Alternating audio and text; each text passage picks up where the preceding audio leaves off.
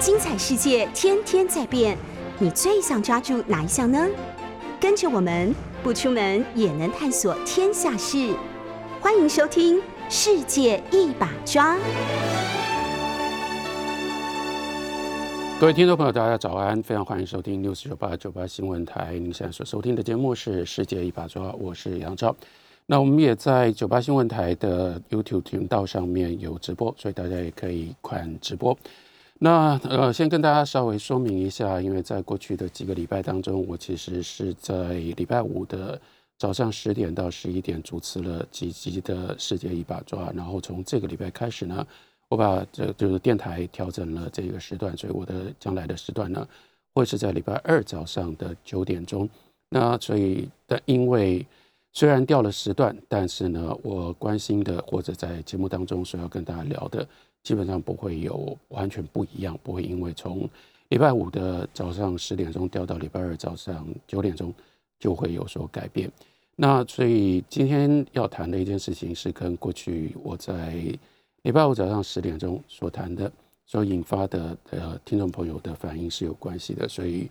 如果大家有兴趣的话，因为有 YouTube 的直播会留在我们的九八新闻台的频道上，大家也许可以去参考看一下我在过去的这几个礼拜我到底讲了些什么。过去几个礼拜，因为包括呃会去会主持礼拜五的世界一把抓，是因为疫情所造成的这些，大家必须要做各种不同。在生活跟工作，以及包括我们媒体安排各种不同题材上面的调整，所以在这几个礼拜当中，节目我主要都谈疫情。那我谈疫情从两个方向谈，第一个呢，谈疫情让我感觉到特别担心的地方。那我不是担心疫情，我不只是担心，并不表示我不担心。那因为这个有更多的人担心，有更多的这个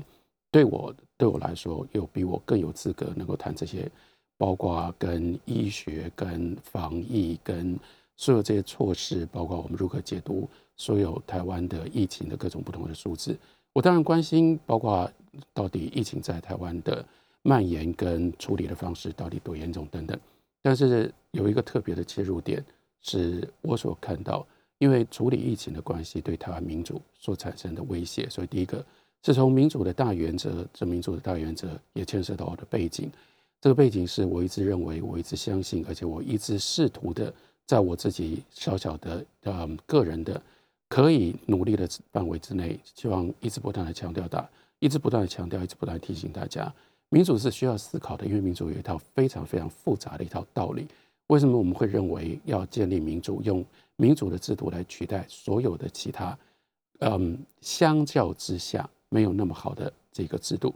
我想大家都听过，民主不是最好的制度，但是民主是相对底下缺点最少或者是问题最少的一个制度。那为什么会在人类的历史上面，最后经过了这样的累积，经过了这样各种不同的变化跟不同的激荡，产生了对民主的看法？这后面有非常复杂的道理。我们应该要了解这套道理，我们才能够知道民主的价值，我们也才更能够作为你既然叫做民主，我们就是这个制度，就是这个体制的主人。我们也才比较有机会可以保护这个体制不受到各自各式各样不同的破坏。那所以一个呢是从民主的角度来看疫情对台湾所产生的冲击。那另外一个焦点是，这就是我今天要谈的，因为我一直不断的聚焦在谈中央政府，尤其是疫情指挥中心对于疫情所处理的方法跟各种不同的政策。所以几个礼拜下来，一直有。我不管是留言或者是是其他的管道，一直有人问我说：“你为什么盯住中央政府？你为什么只要好像这么中央政府做的任何的疫情的办法、任何疫情的政策，你就有评论，而且你只评论这件事？”是的，这就是刚刚我跟我说的，这民主的基本的原则是有关系的。因为中央疫情指挥中心他们握有近乎绝对的权利，既然握有近乎绝对的权利，你就必须要就必须要在民主的原则底下。你必须要负完全的责任，所以这个时候就有问我说：“那你为什么不讲柯文哲？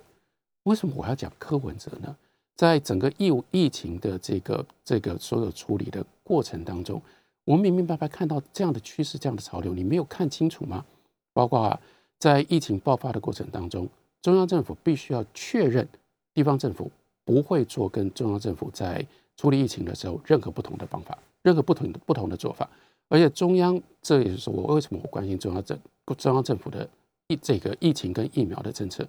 中央政府明明就是透过各种不同的方式，有的时候甚至不是在符合民主原则底下的方式。为什么我一再提去年八月发生这个台大工卫学院跟彰化县卫生局合作的这个案子？因为这个案子真的具有太有代表性了。当时的疫情指挥中心为什么要这样明明白白？我们今天看出来叫做过度反应。这个过度反应呢，要把。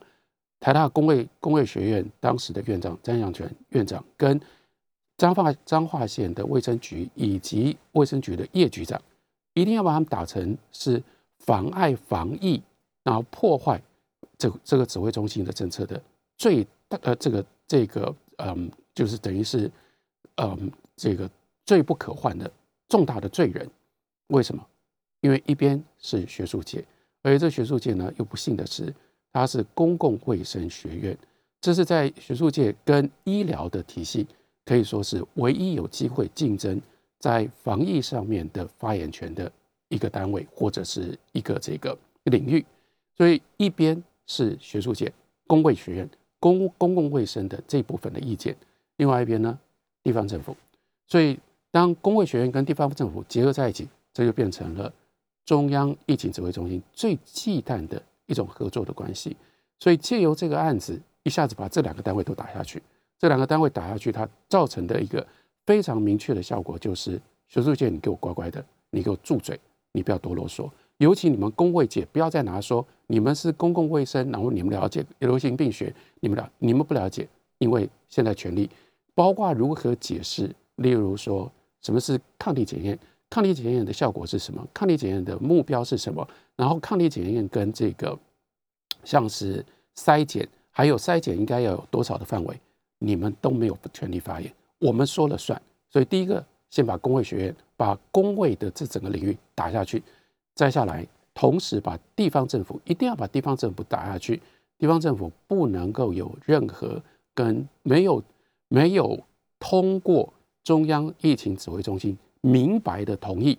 甚至不是说我没有规定你不能做，你去做了，而应该说不是我规定你不能做，你去做。现在是说我没有规定的，只要没有我同意的，你通通都不准做。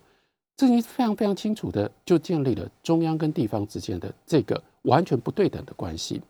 那在这样的情况底下，这个整体的指挥的原则跟指挥的权力的分配就这样延续下来啊。然后呢，延续下来，那这其实也就是在今年五月。另外，我们又看到非常非常清楚的一件事，那就是对我们的中央政府来说，当然疫情爆发中间有很多很多的因素，没有任何人乐于见到这件事情。我们也不是说幸灾乐祸，然后所以看到说，哎，你们握有这么大的权利，现在你们倒霉了，你们得负起责任来。但是我们还是必须说。因为 as a matter of fact，这就就是一个事实。这个事实就是对中央政府来说最方便的一件事情，或相对他们在责任上面没有那么大的一件事情，那就是重要的疫情爆发在侯友谊当这个市长的新北市，跟柯文哲当市长的台北市，所以刚刚好都不是民进党的这个市长。那所以呢，就产生了中央政府在疫情的运作上面。另外一件事情令人非常非常遗憾的事情，那就是中央政府呢，就只要逮到机会，就一方面严格的限制新北市跟台北市如何防疫，但另外一方面不跟新北市不对新北市跟台北市这个交心或者是坦白这个真诚的沟通，从包括像疫苗分配，包括该如何筛检，包括筛检的所有的这些流程。那一方面，就是因为在紧急的情况底下，就好，你们地方政府现在这个目标是这个，你们去设计你们的流程，你们去执行你们的方式。可是，一旦执行出了问题，中央政府就说：“你们怎么这样执行？”这对中央政府来说真的太方便了。那在这样的情况底下，所以更进一步，当中央有任何包括在例如说那样荒腔走板的疫苗的政策引发的民怨被批判的时候，他们也有他们的方法，这个时候就把所有的东西都发泄在侯友谊跟好另外一个，因为他又很爱讲话，因为他讲的话有各种各种经常给人家把柄，所以就放到柯文哲身上。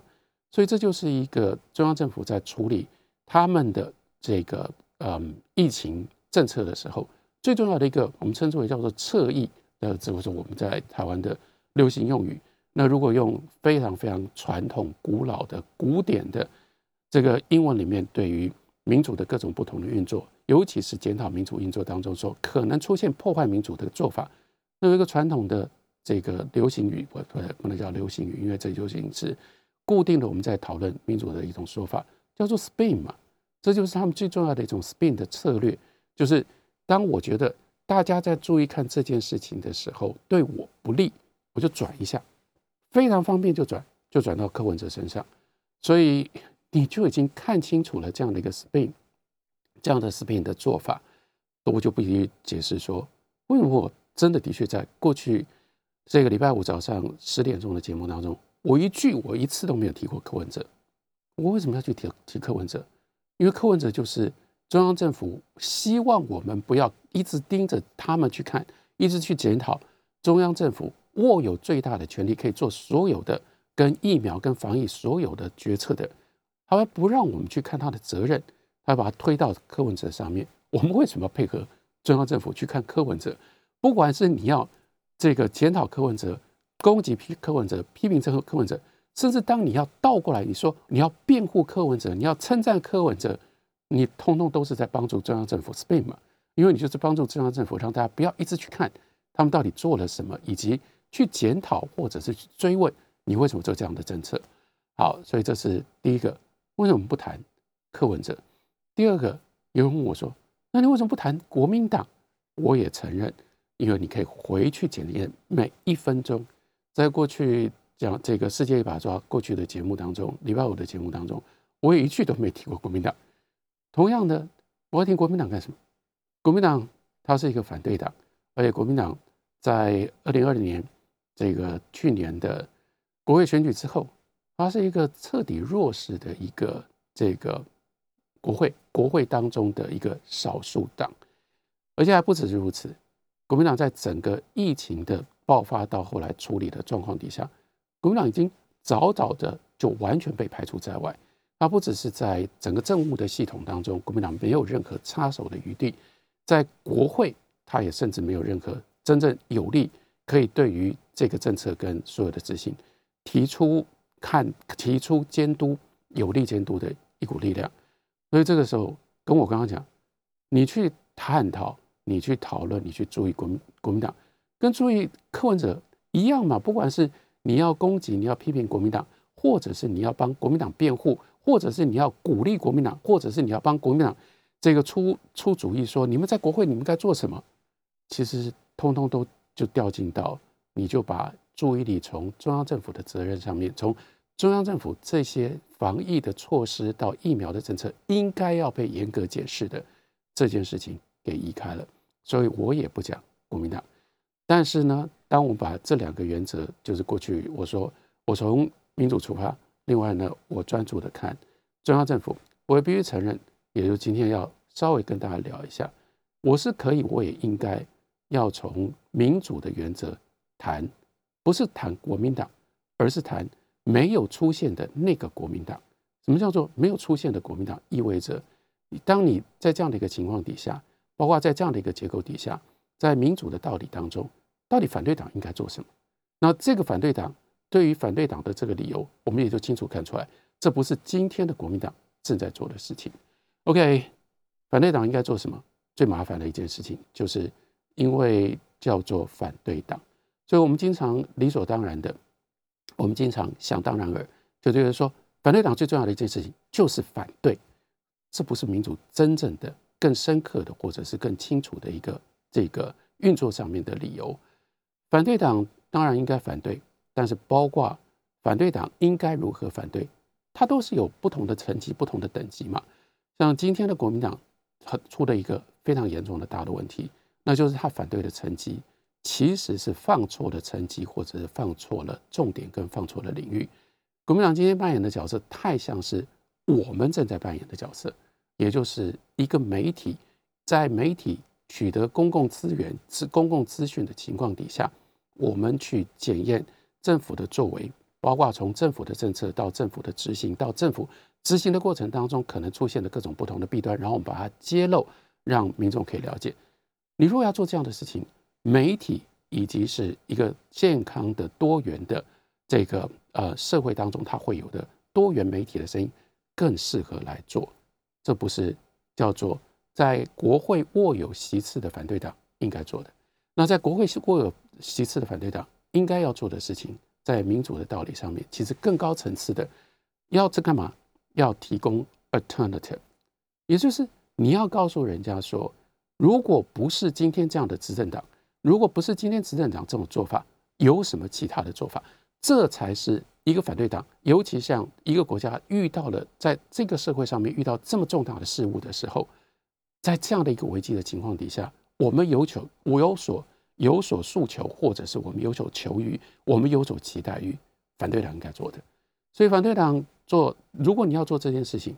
那就是第一个，你要提出一个非常在那样的一个层次，你要提出一个可以感动这个社会的另外一种 vision，另外一种视野，另外一种说法。那这个说法是包括，如果你真的要这样做，你得要清清楚楚告诉我们说，那。今今天的这个执政党，他在做处理防疫的时候，他可能在原则上面，在原则的层次，甚至在理想的层次，他出了什么样问题？我可以提供我自己的看法。当然，这本来不是我的工作，这不是我的责任。但是如果作为一个反对党，有可能的一件事情，让我们看，让我们看台湾到目前为止，我们防疫的成就，一直到今天，比如说现在。因为我们的每一天的这个确诊人数的的确确一直不断的下降，曾经有一天下降到剩下个位数，所以这个时候你又看到那个台湾自满的气氛又开始出现了，在网络上又开始很多人开始佩服自己了。你看我们台湾人真的很厉害，我们可以在这个爆发了社区感染之后，我们在这样的时间当中我们控制住了，然后呢我们降低了，我们现在又变成好像我们又快变成世界上的模范生了。你看这些所有自满于台湾的防疫成就，有一个什么样的特色？我们就说，那是因为你清楚的看出来，台湾人不在意、不重视自由，甚至我们不太能够了解为什么在别人的社会、在别人的国家有不一样的标准。包括如果你用这种标准来看的话，你就会很怨恨，然后就万一个。那你们这个世界上现在为什么你不再像用去年的方式来看待台湾？然后把台湾呢抬举的这么高，为什么你们现在各种不同的排行？然后你这个《Economist》《Economist》经济学人杂志，为什么你们给台湾这么糟糕的？从这个五十个国家当中，那你给台湾在防疫的这个成绩上面，只只比马来西亚高一点，第四十九名。那之前我们也提过的，例如例如像这个 Bloomberg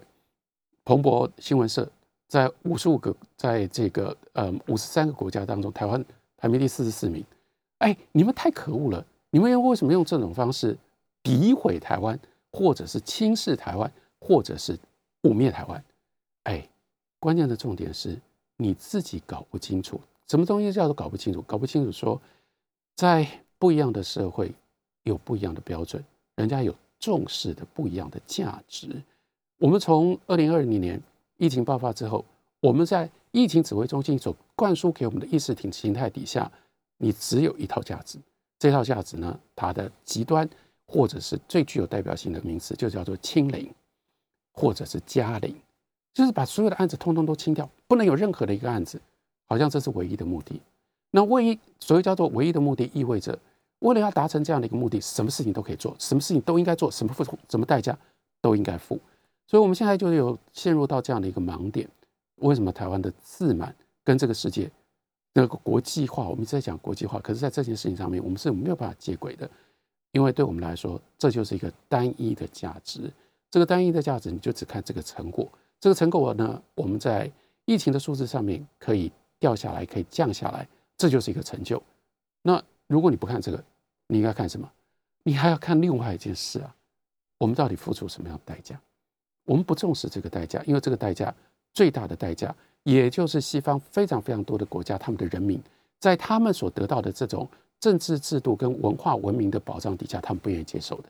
那就是人民失去了自由，而且人民失去了自由，不是一个得到承诺的自由上面的限制，而是一种无，而是一种这无没有没有没有限度的政府随时可以限制你的政政府可以随时可以限制你的自由的一种状态，他们没办法接受，那这种代价。我们已经付出，而且我们付出的时间非常非常的长久。我说，如果你要做一个反对党，如果你要提出另外一种理想，你要告诉我们，你是不是有什么样的做法，可以让我们不用付出这样的代价，不是用这种方式来处理防疫？然后呢，你可不可以告诉我们说，我有一个更高的价值，在防疫的过程当中，我还想要保有什么，而不是一切。以清零加零作为这个唯一的目标，只要能够做到这个，什么东西我们都可以，什么什么这个什么代价我们都可以做，因为你就会看得出来，如果你提提出了这样的一个理想，你就会看得出来，今天我们的政府为什么在过去犯了这么严重的一个错误，在购买疫苗上面为什么那么样的松懈？为什么在可以好好的跟买更多的疫苗的时候没有努力，甚至一直到今天？在疫苗的购买这件事情上面，我们政府没有办法突破，那就是关键，就是其实就是被这样一个人民可以轻易的放弃自由，人民可以轻易的被管制，而且人民会非常非常听话的接受管制的这样的一个条件，这样的一个前提底下，就把我们卡住了。因为反正你只要觉得有任何的危险，任何的威胁，就把这个管制严格，然后呢，指挥中心就而且呢还可以说，我们为为了大家好。所以我们就让管制更加的严格，一层又一层，一直不断的靠管制。那后来政府就觉得管制就是最好的方式，而且管制还能够得到民众的掌声。这民众的掌声一部分呢是给自己的掌声，说你看我们好厉害，我们这样自我节制，所以我们可以做到全世界做不到的事情。另外一方，这个掌声就给政府，你看政府就是能够做这种别的别的国家的政府不能做的事情。我一点也没有兴趣去看别人的政府到底他们必须要考虑一些什么样不同的因素，因此我们的政府也就自买。我为什么需要去买这么多疫苗？买了这么多疫苗，我的人民也不会感谢我。我的人民就是自己被被限制的，然后限制觉得有效果，这是他们最想要的。我就因应民意，然后我用这种方式一直不断限制你们，让你们觉得你们有参与感，然后你们觉得你们有成就感。这真的是最好的防疫的方式吗？一个。称职的反对党可以问这件事情，可以提出不一样的答案。我们接段广告，休息一会儿，等我回来继续聊。九八新闻台，您所收听的节目是《世界一把抓》，我是杨照。我们在九八新闻台的 YouTube 频道也有直播，欢迎大家也可以看直播。那刚刚聊到了，到底反对党在这样的一个情形底下，到底应该做什么或可以做什么？我们回到整个疫情这个一一年多来的这个状况。我们看得清清楚楚的，就是国民党从一开始的时候就没有在这件事情上面取得任何的发言权，所以取得了任何的发言权，就是提出跟疫情中心、疫情指挥中心用这种方法控制所有的权利来处理疫情不一样的看法。那这件事情你要知道，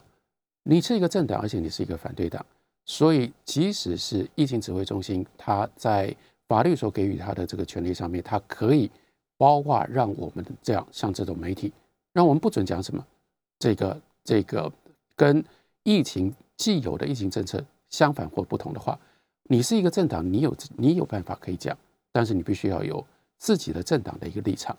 国民党从二零二零年一直到今天，在疫情的处理上面没有一个明确的立场，这当然也就牵涉到，因为国民党从二零二零年选败之后，整个散沙。其实他并没有一个领导的指挥中心，你没有一个领导的指挥中心，你就碰到另外一个大的问题，那你就没有办法扮演我们说一个反对党，他在这个更高的层次，不是在那种方式去批评像我们在做的事情，拜托这种事情让我们做就好。作为一个反对党，作为一个政党的立场，你要更高层级的做法，更高层次的做法就是你要提供我刚刚讲，你要提供 alternative。你要提供一个另外不同的思考的方式，政策形成的不同的原则、原理、原则。另外，反对党很重要的一个责任，你要给我们不一样的领导团队。也就意味着，不管在任何的状态底下，一个反对党，这就是为什么我很不喜欢，一直都是我们望文生义，只要讲到反对党，反对反对党就赶快来反对，不对的。反对党真的有两种反对党，你要看你想要让自己成为什么样的一种反对党。然后又回到我自己过去参加党外到民进党，尤其是民进党刚成立的初期，在民进党初刚成立的初期，其实民进党党内就有两条很不一样的路线，而且这两条路线呢，刚开始的时候他们是非常非常不对等的。这个不对等的两条路线，我们讲少数的这条路线。少数的这条路线，当时是以许信良作为他的最重要的代表人物。许信良在民进党内，他就一直都是一个争议的人物，因为他常常提出党内同志没办法接受的党党党内同志，有时候就只能够摇头着说太有创意的想法的这些各种不同的政策。那这些政策呢，有一些就使得许信良到后来，包括在党内以及在台湾的社会，他没有办法。得到这个充分的支持，包括他当时提出大胆西进的这个看法，大胆西进的看法真的提的太早太早了，这我们不谈。可是当时徐新良有另外一个口号，或者是这个徐新良有另外一个路线，确实在党内受到绝大部分的这个同志的反对，但是吸引了这个社会，所以后来对于民进党的变化跟发展太有帮助。那是什么？那是叫做。朝向执政之路，那个时候，当徐信良在讲朝向执政之路，当徐信良在讲这个民进党要做这这个执政的准备，民进党在选举当中能够得到的，通常民调上面大概大概是只有百分之十、百分之十五的民调的支持率，真正在选举当中得到的选票会好一点，到百分之二十到百分之二十几，离执政，所有的同志都会认为。你这个时候去讲执政干嘛？我们我们面对的是国民党这么庞大的、有家大业大，然后这么大的一个广党国叫党国体制，然后这个党国体制呢，连台北市、台北市长、高雄市长、台台湾省政府，更不要讲总统，都不让你选。你这个时候就在谈执政，你也太碰轰了吧？这个是当时在国民党内大家最喜欢嘲笑许进良的这个惯用语嘛？嗯，许进良就碰轰啊。这时候在谈执政。但是，当时就是这两条路线。当时这两条路线其实就决定了，虽然这是一个反对党，但这个反对党内有两个不一样的想法。一个想法，也就是让这个党有了两种不一样的身份：一种是我们是不执政的反对党，或我们是没有机会执政的一个反对党；另外一个是我们知道我们自己有机会执政，所以我们必须要一直不断的去争取。执政的机会，而且我们必须要做执政的准备。那我必须说，你回头看今天的国民党是哪一种反对党？这是一方面，当然是国会的席次的问题；另外一方面，那就是在二零二零年的这个总统当然国会的选举当中，这个败选所带来的巨大的打击，然后一直没有办法恢复。所以你清楚看出来啊，国民党今天是一个。好像没有打算要担任可能性的 alternative 的执政党的这种身份跟这种地位，他们所有的发言跟他们所有处理的方式都不是在这个等级上。当然，如果你要在这个等级上，你一定要记得，包括当时你看许信良那个时候他所面临他所面对的民进党的情况，包括民进党，我刚刚讲到他的选票他的席次比今天的国民党不知道还要。这个薄弱多少？还有另外一件事情，那就是在民进党当时能够聚集的准有这个行政上面有执政上面准备的人才，能够有多少？当时民当时民进党当时这个徐信良就敢于不只是喊出朝向执政之路，而且开始做跟执政有关的各种不同的准备。当然，这些你就今天回头看，有些东西很可笑哎。那那当时到底你要怎样说服说，民进党这个党有准备、有条件、有机会可以承担这个责任？可你看到后来，其实事实上，二零零零年民进党就执政了。当然，这中间有很多很多的问题，包括民进党执政的准备不够，准备的时间不够，准备的条件不够。但是如果相比相比较底下，跟当时的民进党的情况比较，国民党现在的条件好太多了。可是现在国民党却完全失去了这样的一个意志，国民党失去了意志，而且国民党现在连这个去整理、去清点、盘点，在迈向执政，我讲的是中央执政。国民党现在甚至有这么多在地方上面执政的这个这个资源跟执政上面的优势，那有没有好好利用？没有啊！如果你真的要做这种层次的反对党的话，那你要提出一个看起来像样，你可以不用正式的提出，然而让我们就这样，大家我相信在听这个节目的很多听众朋友，应该对国民党都很熟悉嘛，那就借着你们的脑袋，借着你们的想象。比如说，今天如果是国民党执政，国民党在处理这件事情，会有哪一些人？会有哪一些人才？会有哪一些人站到第一线上来？他们就会担负起。你如果你要真的要扮演这样的一个角色，你要让人民有这样一种信心，你要感动人民，你要做感动人民的事情。所以你要做感动人民的事情，是你要让人民这个时候你想到反对党，你想到国民党，你就想到国民党有面对这个疫情，包括。如何顾虑，如何替人民的生命考量？国民党会有完全不一样的关怀。国民党会有，例如说，出自于如何救，如何让这个死亡人数、死亡比例。如果今天我们想到，哎呀，要是国民党执政，你脑袋里马上第一个浮现出来，你有一个领导人或者有一个这个领导的团队，他们每一天在开疫情中心指挥中心的记者会的时候。最对他们来说最严重，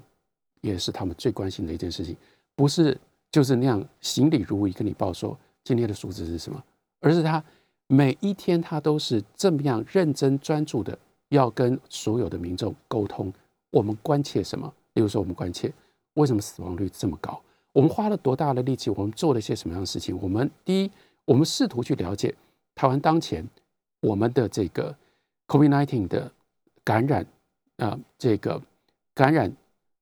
确诊病例跟死亡人数之间为什么如此不成比例？我们做了一些什么调查努力？然后另外一件事情，我们做了什么样的努力？我们试图降低这个死亡率。如果每一天，如果在民在这个反对党当他执政的时候，每一天大家马上就可以想象，然后我每一天在收看下午两点钟的这个指挥中心的直播的时候。我看到的是不一样的人，不一样的语言，不一样的关怀，更重要的是不一样的政策的 priority。你当然会感动人民啊，人民当然就会想说啊，那我每次两点钟看到这个直播的时候，我当然就会觉得，当前的这个执政党，你为什么不能这样做？或者是你为什么不能往多往那个方向，真的去关心人民的，真真的去关心人民的生命？那另外一件事情，如果我们想到国民党。我们就想到说啊，如果是今天是国民党执政，国民党可以感动人民，让人民知道说，今天如果是我执政，我保证所有的一切，我一定是透明交代。今天我们的政府他愿意透明交代的是什么？他愿意透明交代的是东京奥运的这个班机专机上面到底是哪一些人坐在商务舱，把名单赶快给你，然后呢马上道歉。坦白说，为什么？第一个是说，因为政府有明确的承诺，要让选手搭商务舱啊，所以他没办法。另外一件事情，因为这没有那么重要，这些人是可以被牺牲的，这些人是可以被曝光的。可是呢，关相关于疫情，我们问过多少次，多少人关心，多少人好奇，多少人想要知道。比如说第二类，第二类现在不只是打了第一剂，现在他们还有机会可以优先打第二剂。那为什么这第二类的人我们都不知道他们是谁呢？然后如果我们今天一想到反对党，我们想到国民党，就不是像杨照，就不是像九八新闻台一直在批评政府的做法，而是我们马上就想到，今天如果是国民党执政，国民党是做得到这件事情，他们承诺，而且他们做得到这件事情。每一天开这个记者会的时候，民众对于整个疫情的所有那个暗坎的，大家担心的。或者是大家质疑的，你只要是国民党执政，我保证，我让这说老实话，跟疫情相关，你有那么多的专家，你已经有这么多跟专业有关，一般人民众已经搞不懂的这些东西，民众搞得懂的，我就通通透明化，让大家知道。如果我们每次只要一想到国民党，我们想到国民党出现的任何一个我们可以理解的或我们可以信任的国民党的政治人物，他就让我们有这样的联想，他是关怀所有的每一个人的生命，想要救，想要在疫情的情况底下，把每一个台湾人的生命保留住，把每个台湾人的生命救回来。如果没想到国民党，我们就想到他们会让疫情当中所有的一切有阴影的、所有可能被暗扛、所有掩饰的所有的一切都透明化，跟每一个国民尽可能解释清楚。你若让我们一想到国民党，就想到这些事情，国民党怎么可能在今天这样一个情况底下，他会是这么弱势的一个反对党呢？反对党，如果你用这样的一种层次，你能够提供民众感动，你能够让民众知道，他跟你你能够做的，跟当今的这个这个执政党有什么不同，这才是真正称职的表现。这里是九八新闻台，您所收听的节目是《世界一把抓》，我是杨照。我们在 YouTube 的是呃九八新闻台的频道也有直播，欢迎大家也可以看直播。那一个称职的反对党在今天的这样的一个情况底下，他应该做什么？那我们再换另外一个角度来思考。当我们今天讲到了跟疫情相关，你必须承认，民进党执政党他们培养了，或者是他们抬出了重要的一些明星，例如说陈时中。这当然是一个大明星，以至于到后来，你看，一直到今天，顺时钟逆时钟变成台湾人的这个惯用语，而且出了台湾，没有人听得懂这到底在讲什么。但是台湾每一个人都知道顺时钟逆时钟。另外，当我们今天讲到像昨天这个国产疫苗高端拿到了 EUA，一讲到国产疫苗，讲到疫苗，马上另外一个明星浮现在你眼前。那就是前副总统陈建仁，好，包括就讲到了二零零三年的时候，当时在陈水扁执政的情况，在在这个陈水扁执政的情况底下，那爆发了 SARS，如何当时快速的换了这些这个嗯主要主席室的人，陈建仁也很快就跳到最前面来。那但是相对的，如果我们想到国民党，尤其是想到如果我们讲。一个称职的一个反对长，他在这个层次，他必须要形成一个让人民可以有印象，当然这个印象是正面而且可以信任的影子内阁的这样的一个形象的话，国民党的影子内阁在上，尤其是国民党的影子内阁跟疫情相关的这些人是在哪里？我们看到这是这除了执政党以外，跟这些事务相关跳出来的几个人，例如说杨志良，但是杨志良。第一个，他跟国民党并没有这样的联系；第二个，他并不是在今天的这个疫情的情况底下，这这个让台湾的社会可以真的可以感觉到提供让台湾人可以信任的一个这样的形象。那但是没有其他人吗？有啊，有非常多的人呢。例如说陈建章这个台大的台大的医生，或者是相关的，你看在这个过程当中提供专业对于。政府的疫苗政策，而且不是用我们这种媒体的方式，而是提供了非常非常明确的专业的背景，然后来解释，也因而提供像我这样的一个人，我们的之所以敢在媒体当中，包括跟大家解释国产疫苗到底是怎么一回事，我们不都是靠像陈佩哲这样的一些专家所给予我们的？但是你就发现，国民党从来没有去想办法。让这些人，或者让他自己在他自己的这个、这个，嗯，让他在他自己的团队里面出现，可以让这个社会相信，将来如果在应该说不是将来，而是 alternative，如果不是民党执政，由国民党执政，这几个人他们可以提供我们非常值得信赖的、完全不一样的路线跟不同的做法。你也没有这样的一个领导团队，当然这个领导团队。也就往前看到，国民党今天不会是这样的一个反对党。我所说，我所想象的这种层级的反对党，不是今天的国民党，而不在台湾存在，这让我们觉得非常的无奈，也非常的悲哀。那也就是国民党到今天为止一个最基本的指挥中心，也就是看起来想到国民党，就让我们觉得哦，国民党是有这几个人，或者是这样一个人作为他的最重要的代表，这些人都不在，而且从不只是当今的党主席，我就不要点名，但反正大家知道是谁了。从当今的党主席到目前已经表态要选举党主席的这几个人，没有任何一个人在台湾的社会有这样的分量可以承担。大家一想象说，哦，原来我们现在有一个反对党，反对党是由这样的一个人或这样几个人领导，所以我们可以相信这样的一个反对党。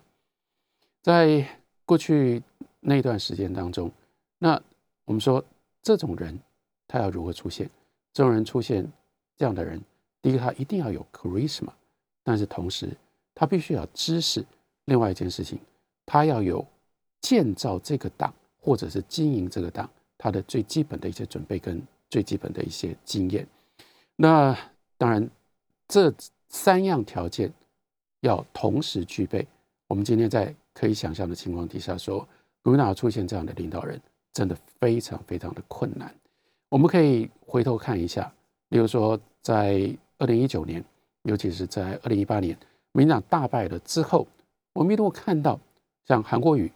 韩国瑜就是一个具备有 charisma，所以他可以风靡这个呃当时的台湾社会，然后当时把国民党带到一个非常很不一样的一个高度。那韩国瑜真正做到的，就是我刚刚讲的。的的确确，在韩国瑜他的声势最高的那个时候，国民党感觉上，尤其是当看到蔡英文从这个光是为了一个台大拔管事件可以坚持到那种地步，然后更不要讲说，因为这个这个年金改革所带来的强烈的民怨，再加上非常重要的他的这个论文的争议等等，当民进党呃，当民进党在那样的一个灰头土脸的情况底下。韩国瑜一度让我们看起来，他就是扮演了这样的一个角色，告诉你说，反对党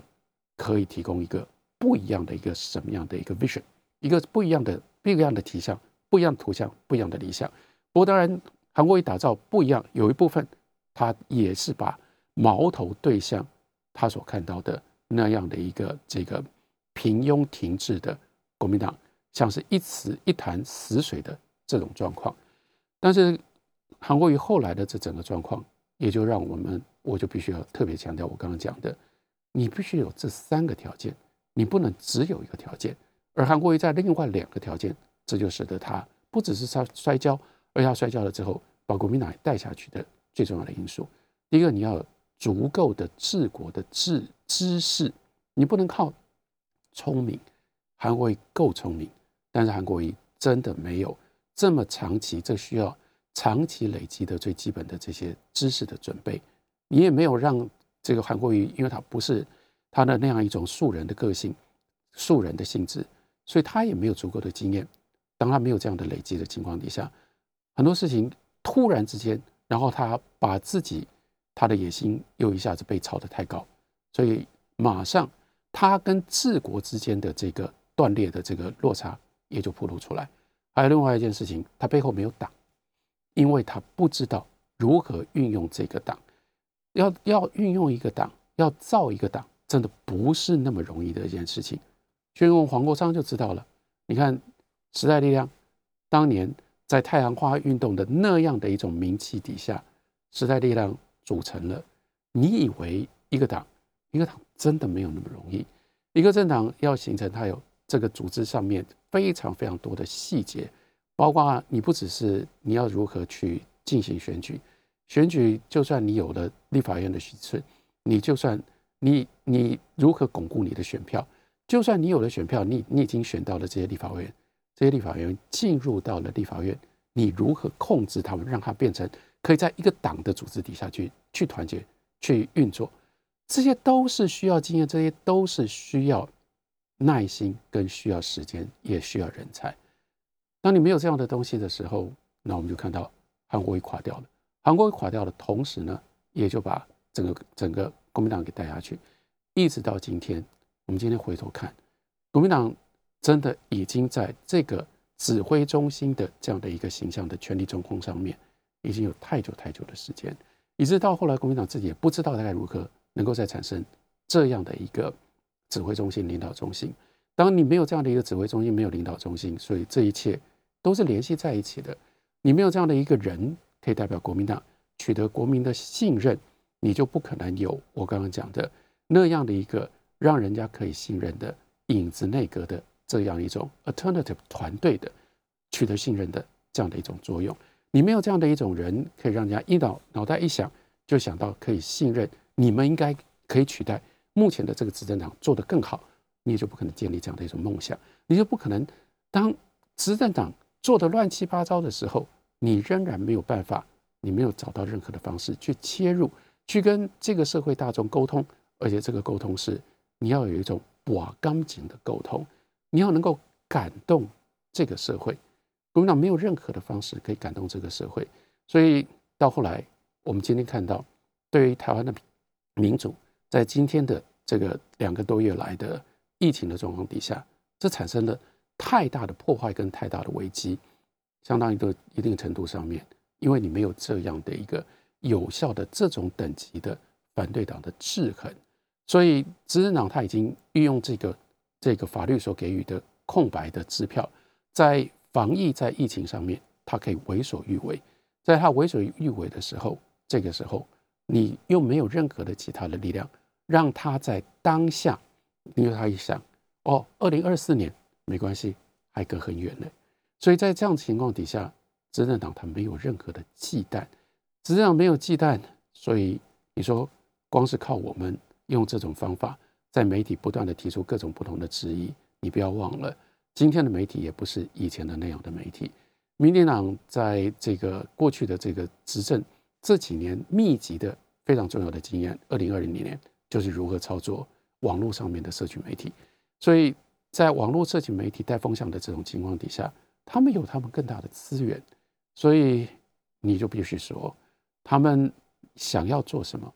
基本上第一件事情，他们不需要跟民意，不需要跟民间商量，不需要跟民间解释，他可以专断的，这就是我说，这就是威权的象征，他可以专断的，随时要改就随时改，改变了之后，他再来带风向，让。网络上面更多人支持他改变的做法，不用管他所改变的这个做法维持多久，他下次再改变的时候没关系，他可以另外再带一个风向来支持这个政府。那政府用这种方法这么方便，可以借由疫情取得这么大的权利的情况底下，我不能够寄望反对党，当然我不可能这个时候去这个攻击反对党干什么呢？我们只能说希望公民觉醒。大家还是继续的努力，发挥我们一点点的力量，让台湾的民主还能够保有希望。感谢大家收听，下个礼拜同一时间我们再会。